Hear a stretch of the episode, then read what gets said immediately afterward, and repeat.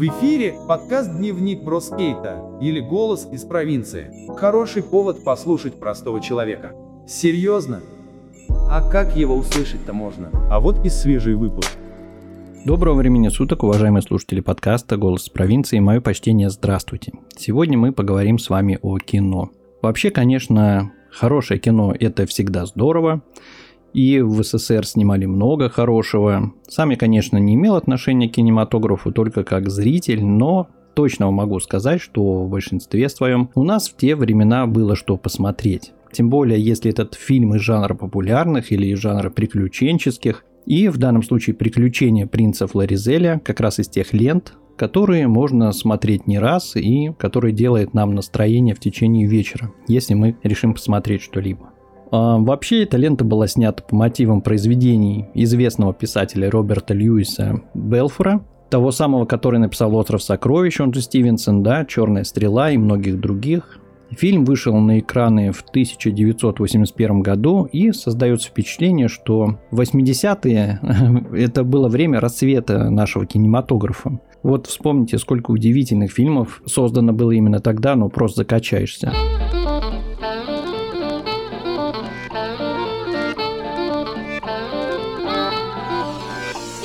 В главной роли этого фильма конкретного снимался Олег Даль. При всем уважении к этому актеру лично у меня культа личности Дали как такового замечено не было.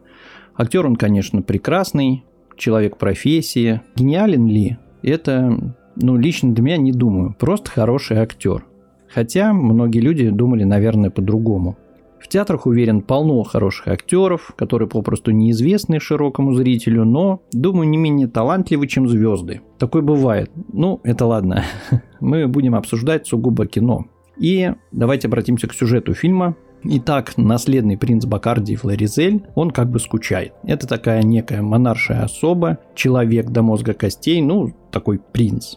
У него очень большая свита, как бы есть такой друг, назовем его это полковник Джеральдин. Он как бы является тоже его подчиненным, но и в том числе друг. Принц большой вообще выдумщик и принимает некое решение, переодевшись простым горожанином, пройти с полковником по Лондону в поисках там неких приключений. Что, собственно говоря, они и делают. И во время прогулок они натыкаются на некого странного человека, который пытается свести счеты с жизнью. А, им оказался художник такого некого оригинального жанра, которому, оказывается, ну, не хватило 40 фунтов стерлингов, чтобы вступить в некий клуб, клуб самоубийц, где каждый может уйти из жизни, как джентльмен, как говорили они. Так вы ничего не поняли? С этими деньгами смерть моя так же неотвратима, как и заход солнца. Тогда зачем же вам 40 фунтов? Расскажите, мы ждем. А скажите, что это за магическая сумма? Это вступительный взнос. Художника Перкинса, к слову, играл советский актер и советский актер из Дагестана Асхап Абакаров, который впоследствии, к сожалению, погиб в автомобильной катастрофе неподалеку от Махачкалы в далеком 1985 году. А в его фильмографии было около шести таких серьезных лент, фильмов, во многих из которых он был не только актером, но и режиссером. Он а, также занимался костюмами и так далее. Очень жаль, талантливый был человек, на мой взгляд. Так вот, принц тот самый Флоризель, считая ситуацию с клубом, о котором они услышали, решает эту ситуацию занятной и хочет вступить в тайное общество, чтобы, так сказать, пронюхать, что к чему, что там происходит вообще. По ощущениям, фильм, конечно, отчасти похож на приключения Шерлока Холмса и доктора Вансона с Василием Ливановым, потому что он такой же антуражный, все так же атмосферно, достаточно увлекательно. И, соответственно, принц и Джеральдин они приходят в клуб, где мы, собственно говоря, и знакомимся с его членами.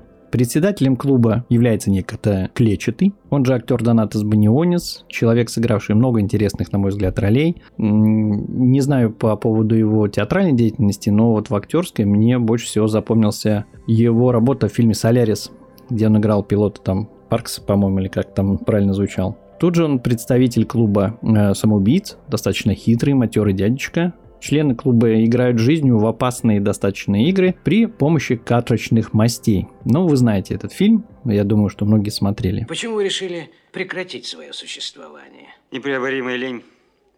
Ох, да и деньги кончились. После очередного расклада эти масти достаются очередным игрокам и все расходятся. Как бы один должен грохнуть другого и так далее. Принц становится свидетелем этой ситуации. Но по большому счету, наверное, он считает клуб набором неких сумасшедших людей и снова впадает в уныние, как бы жизнь идет своим чередом и валяет дурака.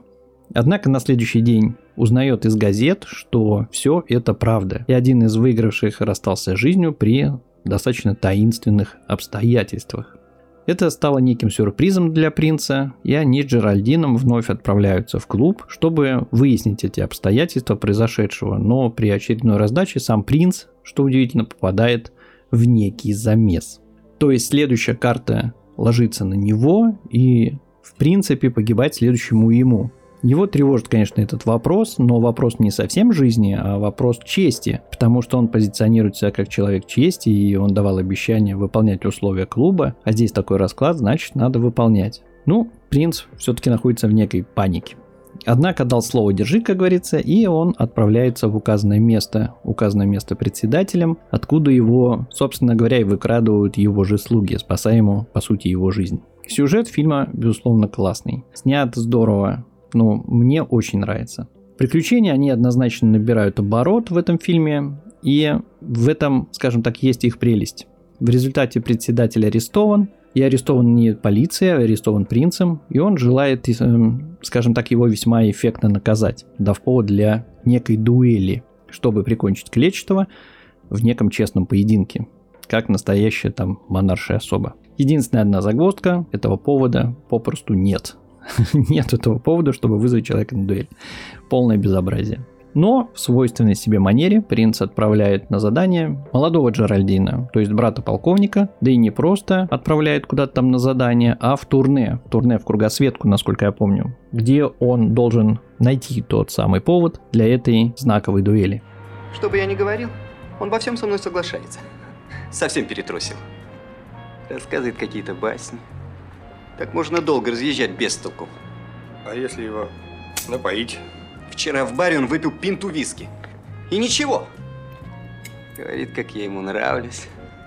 Однако этой ситуации воспользоваться не удалось. Сам председатель завалил всю охрану, включая молодого офицера, который опрометчиво спутался с подругой клетчатого мадемуазель Жаннет в исполнении великолепной красавицы, на мой взгляд, с трагической судьбой актрисы Любовь Плещук которая, к сожалению, ушла из жизни в 2006 году после продолжительной болезни, но ушла во сне, просто ушла как настоящая звезда. Поиском преступника принц занялся плотно, считая это делом делом чести, да, возвращаемся к вышесказанному. И тут очень яркий сюжетный поворот, придуманный авторами этой самой картины. Принц обращается к преступному миру, выкрадывая тех, кто когда-либо знал председателя – чтобы по его портрету, написанному, конечно, заранее печальным художником из клуба, опознать председателя.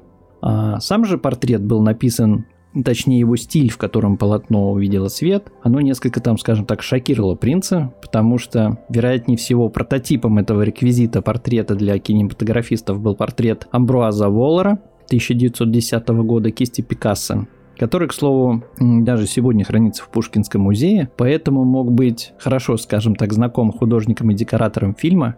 Это был такой стиль кубизма. Если обращаться к теории, то аналитический кубизм – это некая стадия развития направления кубизма, которая пришлась на 1912 годы. И в картинах этого направления предметы, они разбиваются на мелкие части – ну то есть подобный там некому кристаллу. И про этом различие между пространством и формой, они стираются, но остается некая узнаваемость. Я сам люблю такие фильтры на фото порой накладывать, и в моих статьях такое бывает.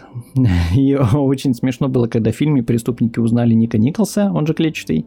Это было очень забавно. Даже параличный был, встал там с коляски, узнав, это же клетчатый там, да, вот этом ключе. Итак, к делу, господа. Мне нужна ваша консультация. Я собираю сведения об этом человеке. Сейчас я покажу вам портрет. Я предупреждаю вас, что это именно портрет.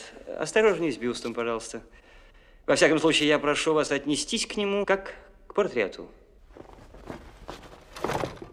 Ник Николс. Клетчатый.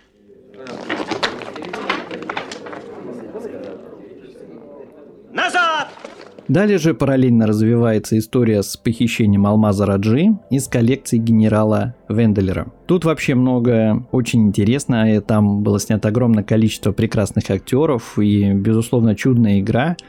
История вроде отдельная, но она связана с председателем, а посему является частью общей большой истории принца Флоризеля. Таинственным образом из сейфа, значит, генерала пропадает алмаз, в ситуацию вмешиваются все новые персонажи, их судьбы, как бы все это обыгрывается очень хорошо. Отлично играет, например, тот же Михаил Пуговкин в роли садовника Рендбера. А когда они делили драгоценности с Гарри Хартли, это просто, ну, шедевральный момент. Понимаете, я должен отнести в один дом, на Тинкил, долг чести. Вы мне поможете, правда? Ведь одному нельзя. Да, одному нельзя. У вас скважин нет?